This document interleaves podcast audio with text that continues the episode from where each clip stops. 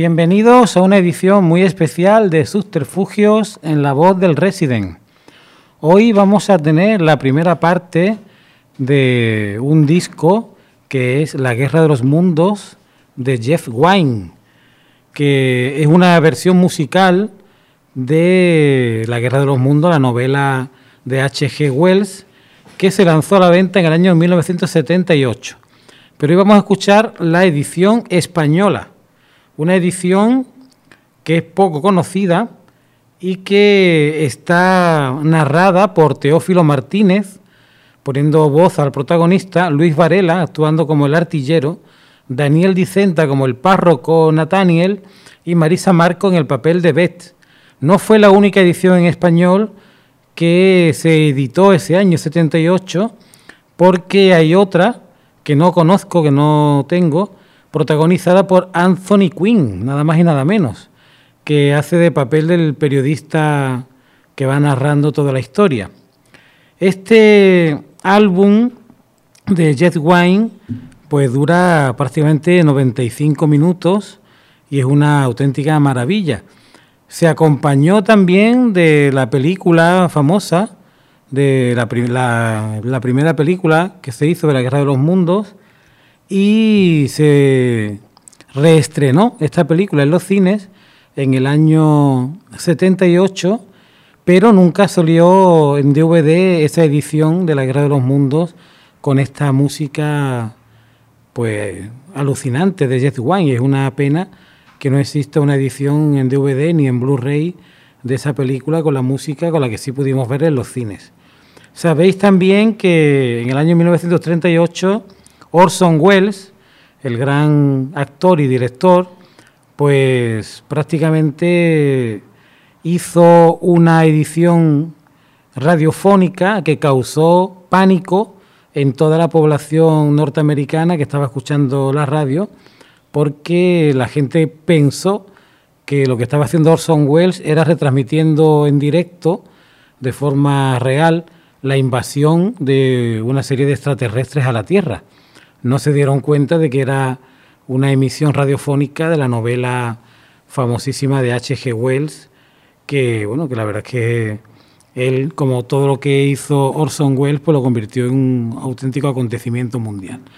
Hoy pues vamos a escuchar en su integridad la primera parte del disco 1 de esta maravilla que es la Guerra de los Mundos y para no interrumpir lo que es la narración de la historia, porque es una narración que va continuada, que no tiene pausas, que va enlazando los temas, que va enlazando pues la historia que va contando, pues no la vamos a interrumpir y ya al final pues comentaremos alguna cosa. Eh, dura aproximadamente unos 45 minutos esta, esta primera parte. La semana que viene escucharemos la segunda, la escuchamos en su magnífica integridad y luego al final comentamos alguna cosa. Así que os dejo ya con La Guerra de los Mundos, versión en español del año 78. Disfrutarla. Nadie hubiera creído a finales del siglo XIX que la vida humana estaba siendo observada desde los mundos infinitos del espacio. Nadie habría podido soñar que estábamos siendo estudiados como se examinan bajo un microscopio los organismos en una gota de agua. Pocos hombres admitían incluso la posibilidad de vida en otros planetas. Sin embargo, a través del abismo espacial, mentes infinitamente superiores a las nuestras dirigían su codiciosa mirada hacia esta Tierra. Y lenta, pero inexorablemente, dispusieron sus planes contra nosotros.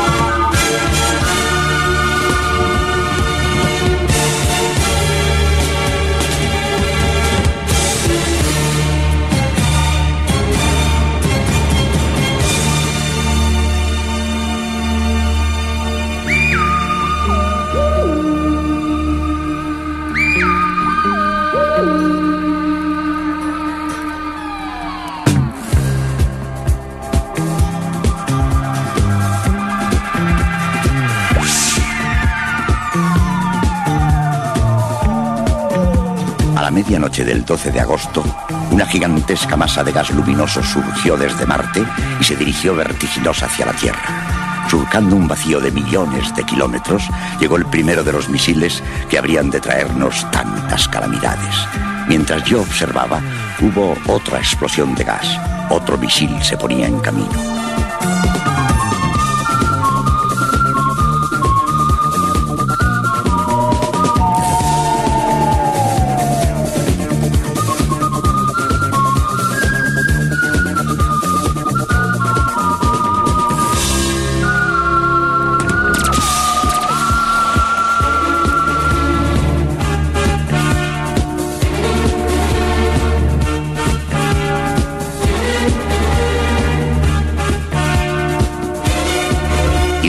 Diez noches siguientes ocurrió lo mismo.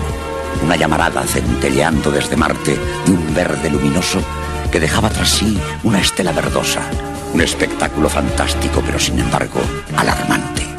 El astrónomo Ogilvy me aseguró que no corríamos peligro. Estaba convencido de que no podía existir vida alguna en aquel planeta tan remoto y temible.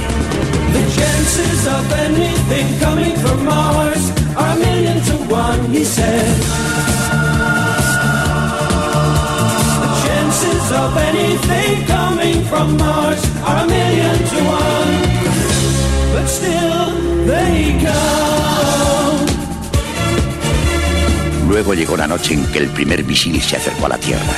Parecía tratarse de una simple estrella fugaz, pero al día siguiente había un gran cráter en medio del parque. Ogilvy vino a examinar lo que allí había un cilindro enorme, incandescente, con extraños sonidos proviniendo del interior. De pronto la tapa empezó a moverse, a girar, a desenroscarse. Ogilvy temió que hubiera dentro un hombre intentando salir. Corrió hacia el cilindro, pero el tremendo calor le detuvo antes de abrasarse contra el metal.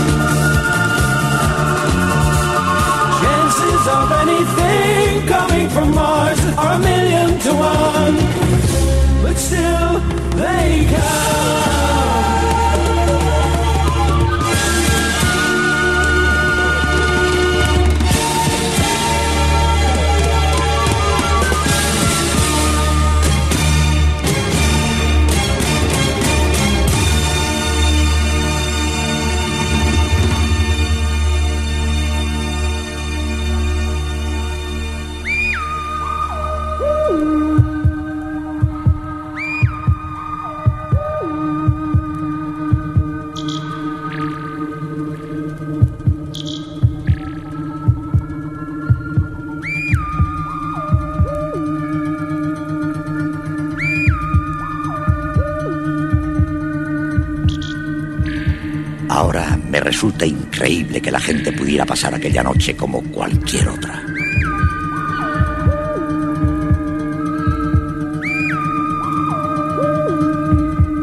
De la estación llegaba el sonido de los trenes con sus repiqueteos y estruendos convertidos en melodía por la distancia.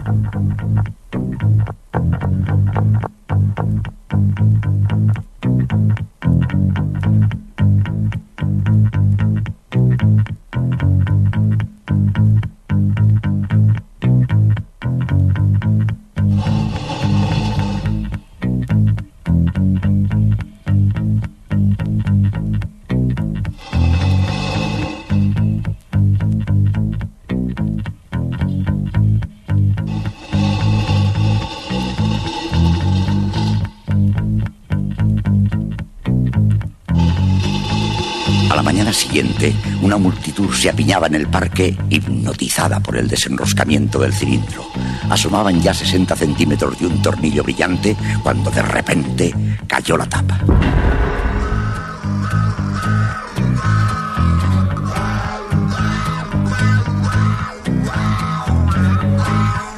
Ojos como discos luminosos asomaron por el borde. Una gran masa redonda, viscosa, reluciente, mayor que un oso, emergió lentamente. Su boca sin labios temblaba y babeaba, y unos tentáculos como serpientes se retorcían, mientras la torpe mole jadeaba palpitante.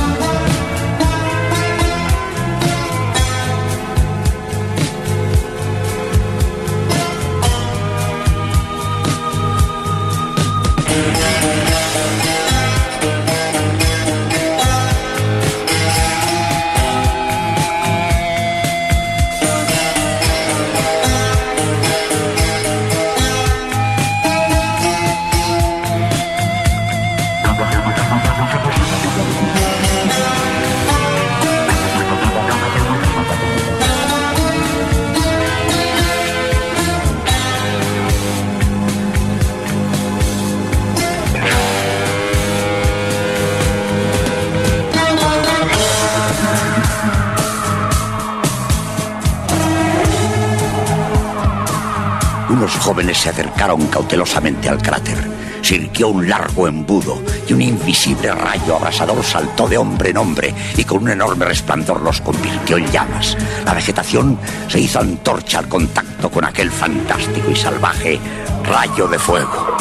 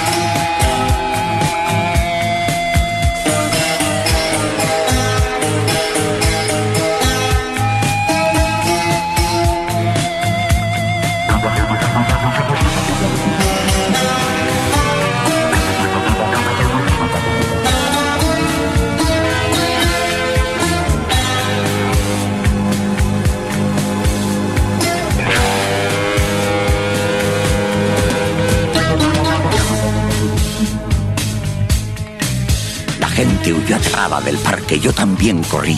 Me sentía presa de una maquinación y aunque lograra ponerme a salvo, aquella misteriosa muerte se lanzaría tras de mí para destruirme.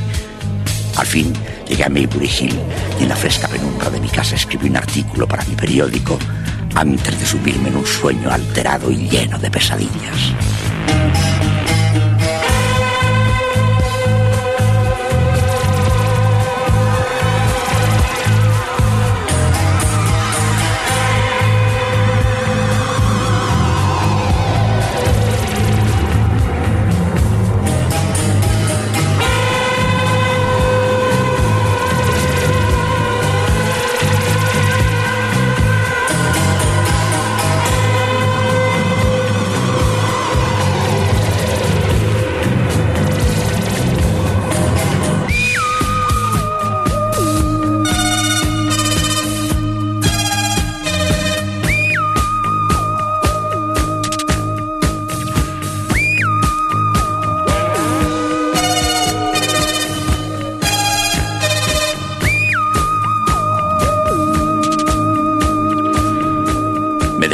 Ruido de un extraño martilleo que venía del cráter y corría a comprar el periódico.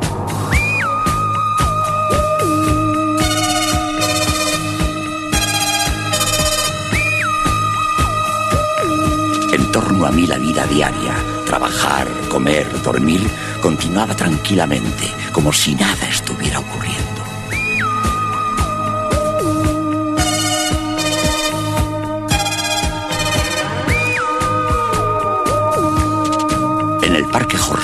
Los marcianos se agitaban con sus martilleos sin descanso, infatigables, trabajando en las máquinas que construían. De vez en cuando barría el parque un haz luminoso como el reflector de un barco de guerra y el rayo de fuego quedaba listo para su empleo.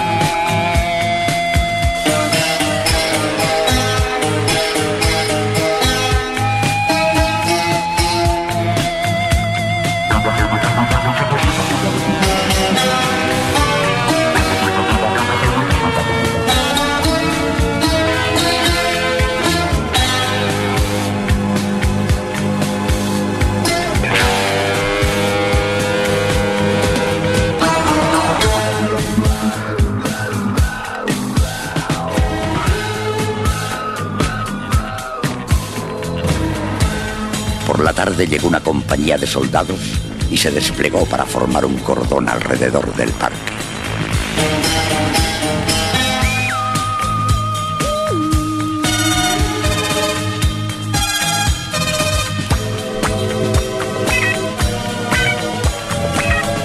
Aquella noche se oyó una violenta explosión y me di cuenta horrorizado de que mi casa se encontraba al alcance del rayo de fuego.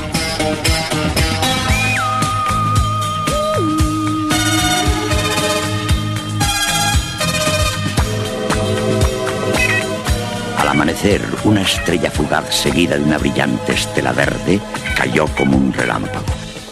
Era el segundo cilindro.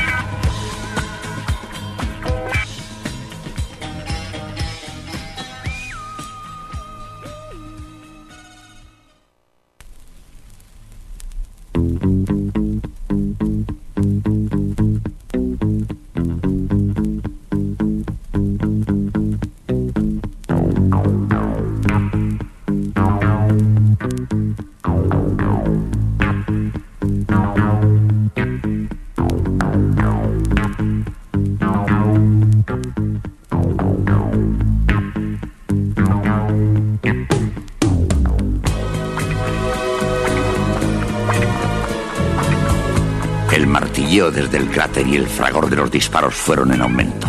Mi espanto creció al oír unos pasos sigilosos en la casa. Comprobé que se trataba de un artillero agotado, manchado de sangre y barro. ¿Hay alguien aquí? Pase, tome y beba esto. Gracias. ¿Qué ha pasado? Nos han barrido. Hay cientos de muertos, puede que miles. ¿El rayo de fuego? Los marcianos. Estaban en las cúpulas de esas máquinas que han construido. Esas gigantes moles metálicas con patas. Máquinas que andaban. Nos atacaron. Nos barrieron. ¿Máquinas? Máquinas de guerra. Levantaban hombres y los estrellaban contra los árboles. Tan solo trozos de metal, pero que sabían muy bien lo que hacían. Hmm. Anoche cayó otro cilindro. Sí. Parece que en dirección a Londres. Londres. No se me había ocurrido pensar que Carrie y su padre pudieran correr peligro estando tan lejos. Tengo que ir a Londres inmediatamente. Y yo, a presentarme al cuartel general, si es que queda algo de él.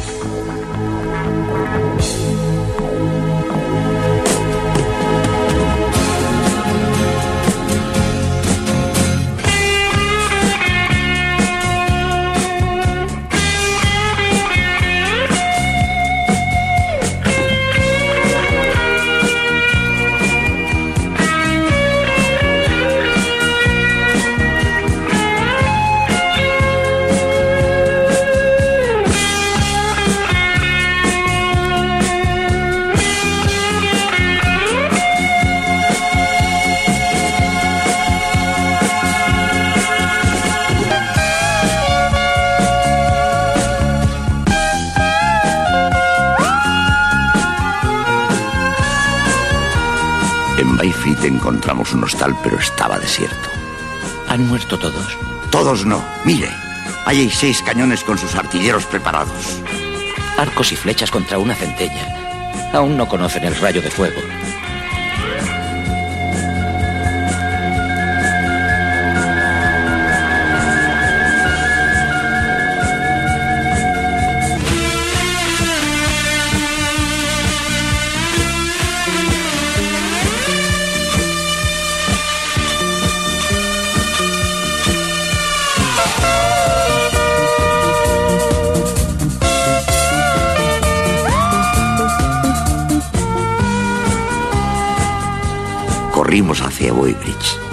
Pronto hubo una terrible explosión. El suelo tembló, los cristales de las ventanas saltaron y en el aire aparecieron unas ráfagas de humo. ¡Mire! ¡Allí están! ¡No se lo dije!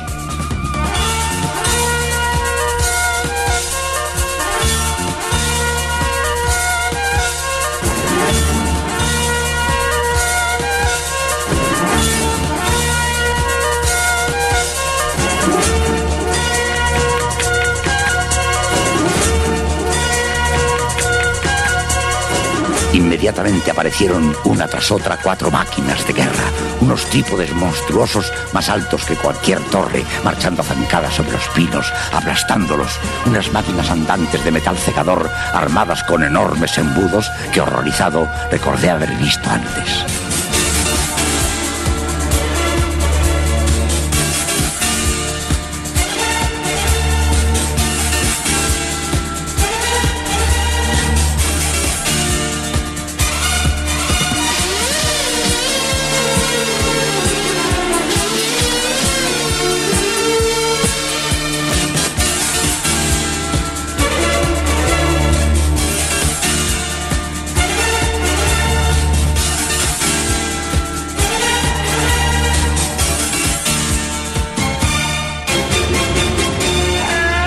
Quinta máquina apareció en la orilla del río.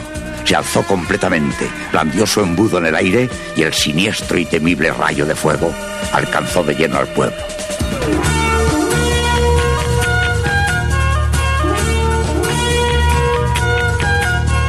Las máquinas de guerra mostraron su júbilo emitiendo unos ensordecedores rugidos que retumbaban como truenos.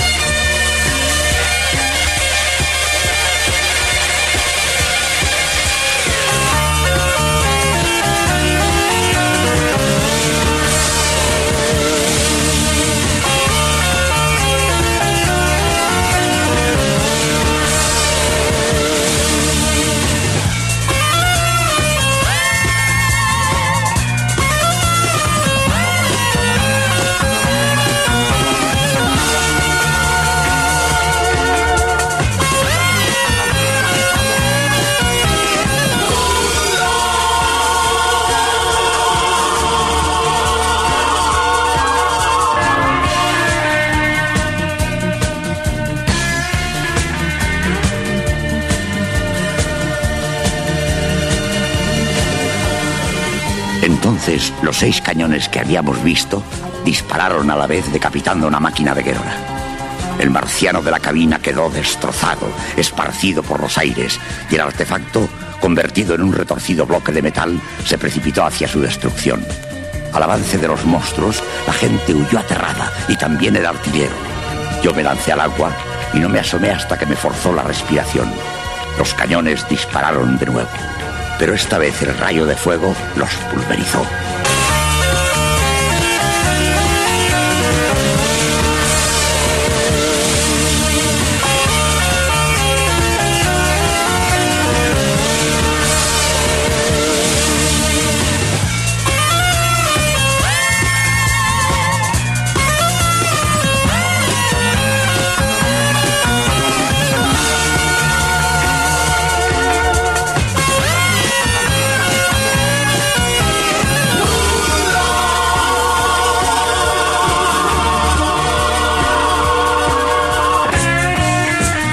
Fulgor blanco, el rayo de fuego penetró en el agua. Quemado, casi ciego y desfallecido, fui tambaleándome hacia la orilla a través del agua hirviente. Caí desvalido ante los marcianos sin esperar más que la muerte. Increíblemente, pasaron delante de mí, recogieron los restos de la máquina destruida y se fueron. Sentí que había escapado de milagro.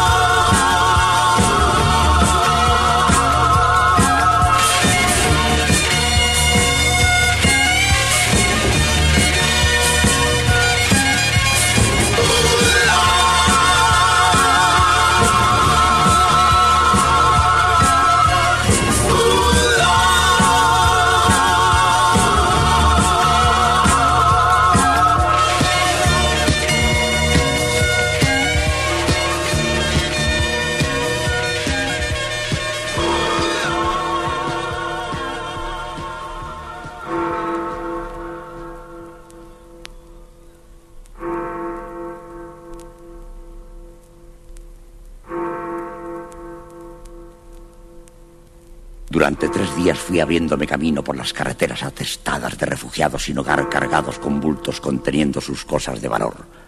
Todo lo que yo tenía de valor se encontraba en Londres, pero cuando al fin pude llegar a la casita de ladrillo rojo, Carrie y su padre se habían ido.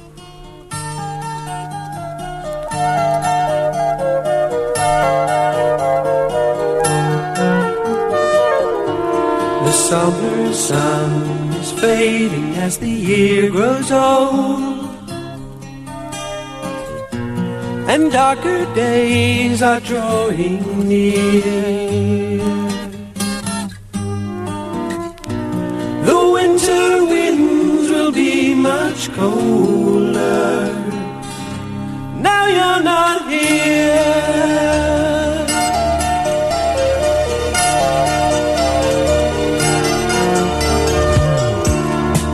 Watch the birds fly south across the autumn sky. And one by one they disappear. I wish that I was flying with them. Now you're not here. Like the sun through the trees, you came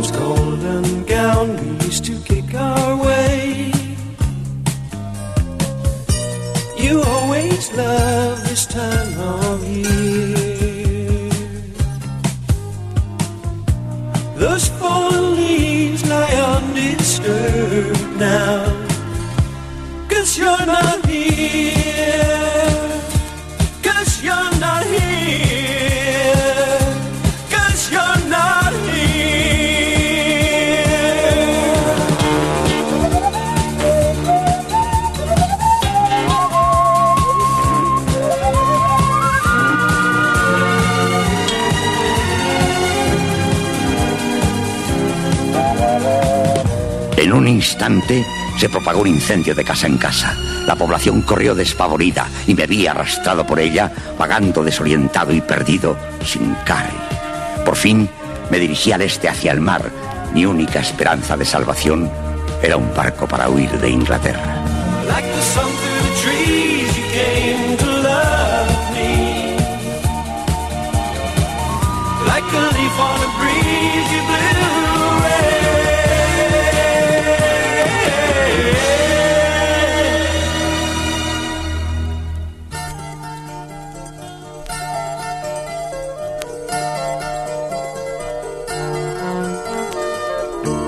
A gentle rain falls softly on my weary eyes.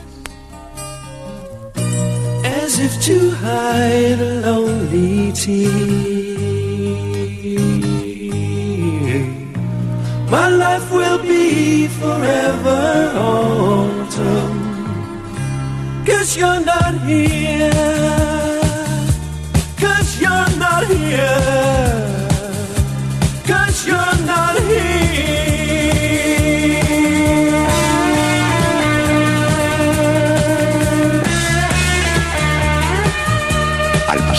por Covent Garden, Blackfriars y Billingsgate, observé que cada vez se unía al doliente éxodo más y más gente.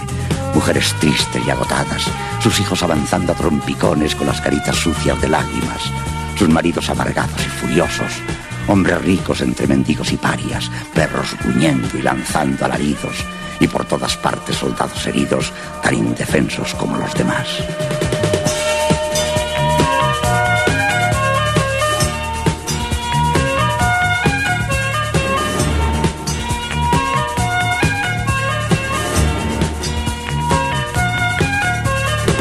Vimos unos trípodes remontando el Támesis, cortando los puentes como si fueran de papel, el de Waterloo, el de Westminster. Uno de los monstruos apareció sobre el Big Ben.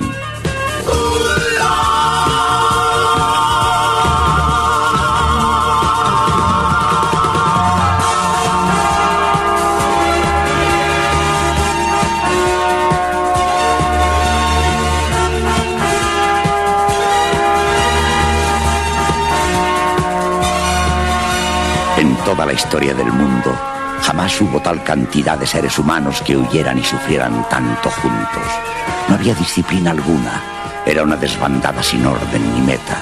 Seis millones de seres desarmados y sin provisiones, impulsados a ciegas. Era el comienzo de la derrota de la civilización, del aniquilamiento de la humanidad.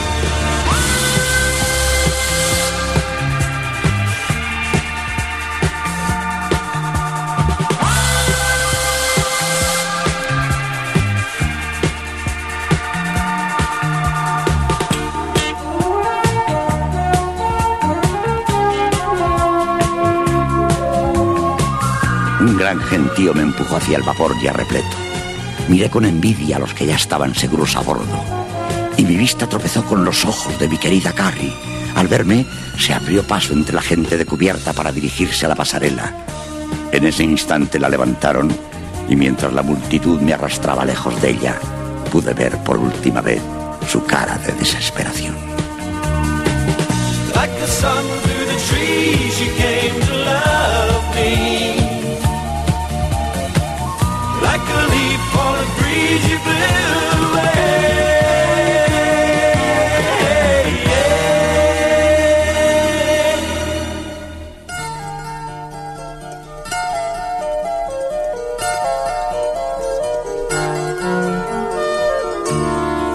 Autumn's golden gown, we used to kick our way.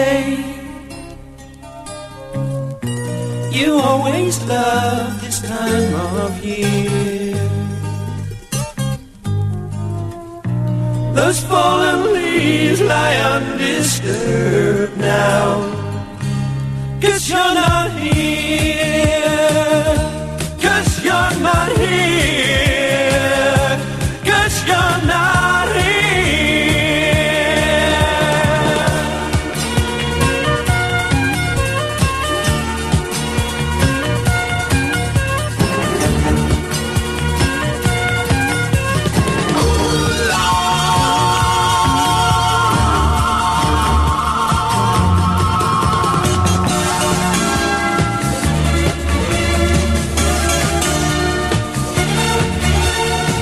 empezó a moverse lentamente cuando en el horizonte apareció la silueta de una máquina de guerra, después otra y otra, dando grandes zancadas sobre montes y árboles, adentrándose en el mar e impidiendo la salida del barco. Entre ellos flotaba silencioso el acorazado gris, hijo del trueno. Despacio se deslizó hacia la orilla y luego, rugiendo ferozmente y levantando chorros de espuma, viró y se precipitó contra los expectantes marcianos. There were ships of shapes and sizes scattered out along the bay. And I thought I heard her calling as the steamer pulled away. The invaders must have seen them as across the coast they filed,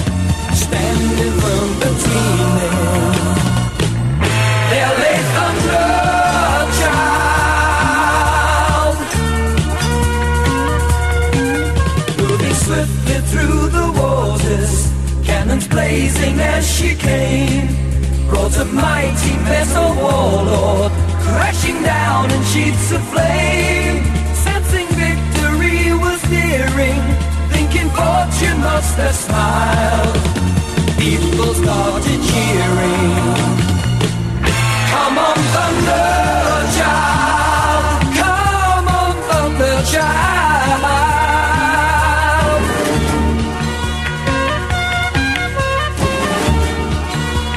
Los marcianos soltaron un venenoso humo negro, pero el acorazado no se detuvo y derribó a uno de los trípodes. Los demás lanzaron sus rayos de fuego y fundieron el valeroso corazón del hijo del trueno.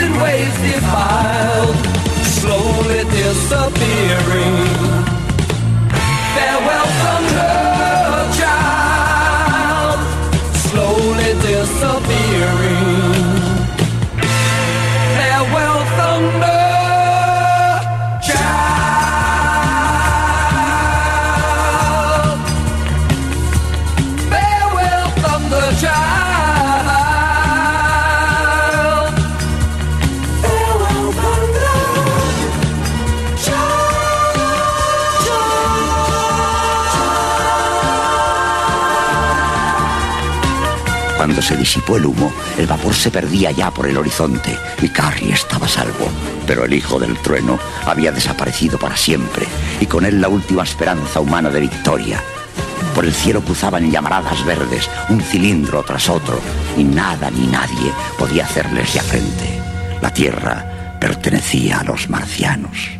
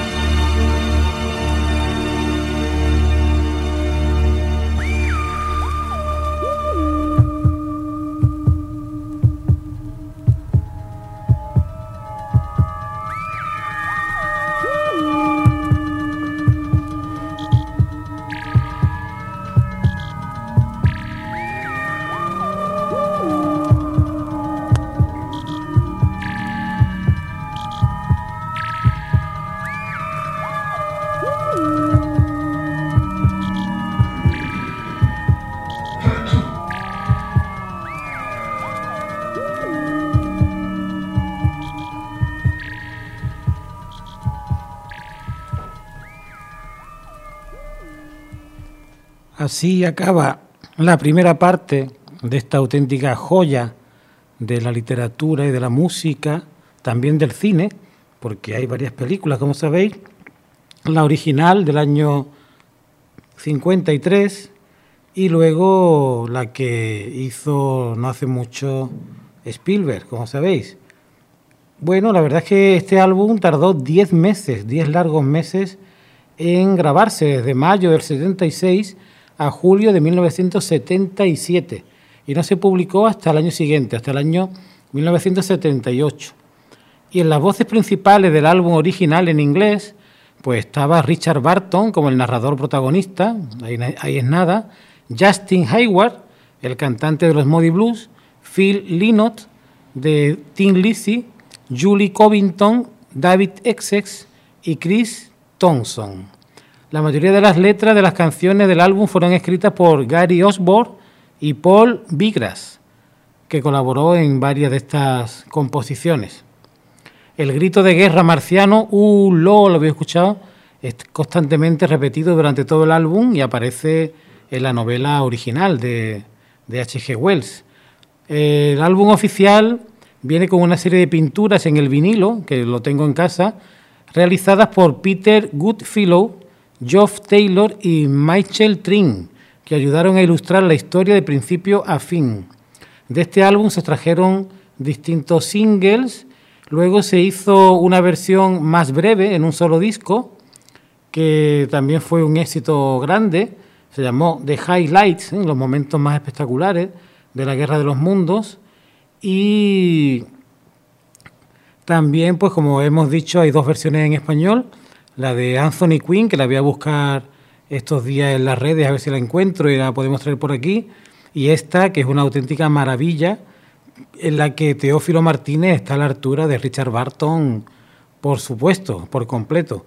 Si escucháis la versión inglesa, escucháis la versión española, no tiene nada que envidiarle Teófilo Martínez a Richard Barton y hasta yo me quedaría con, con la voz potente y las expresiones de Teófilo Martínez superando incluso al monstruo que es Richard Barton.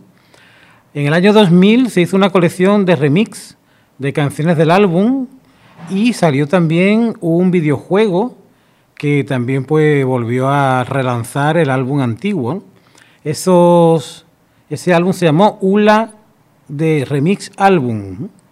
Y luego salió también en 2005 otra, otra segunda parte, llamado Ulo, segunda parte, que también fue un éxito. Es decir, que todo lo que toca esta novela de H.G. Wells, La Guerra de los Mundos, se convierte en oro, ¿no? Tanto las dos películas del 53 y la de Spielberg reciente, tanto la novela original como este musical, porque esto es una ópera rock, un musical, como el videojuego y como las secuelas de este musical. La semana que viene tendremos íntegra la segunda parte, que tiene momentos espectaculares también y introduce voces femeninas que aquí no hemos tenido. Y la verdad que el, la obra completa es una auténtica maravilla, una delicia para los oídos y, la verdad es que no, en su momento no tuvo la repercusión que debiera la versión en español, no tuvo una difusión grande. Sí el disco original en inglés, pero las versiones en español no fueron pues muy conocidas. Por eso hoy os regalo esta posibilidad de escuchar La Guerra de los Mundos en español entera. No es fiel 100% a la novela de H.G. Wells, pero sí que introduce unas variantes interesantes que la hacen todavía pues, más espectacular. Así que esto fue Subterfugios en la voz del Resident, regalando cultura, regalando belleza, regalando discos y obras en su totalidad, cosa que no hace casi ninguna otra emisora del mundo y creo que hoy ha merecido la pena este programa que tendrá pues una segunda parte la semana que viene donde completaremos esta obra antológica que no ha envejecido un ápice y que sigue teniendo una frescura y una intensidad maravillosa. Les habló Juan Emilio Ríos, esto es La Voz del Resident, este programa se llama Subterfugios, donde buscamos la belleza allá donde se esconda. Muchas gracias.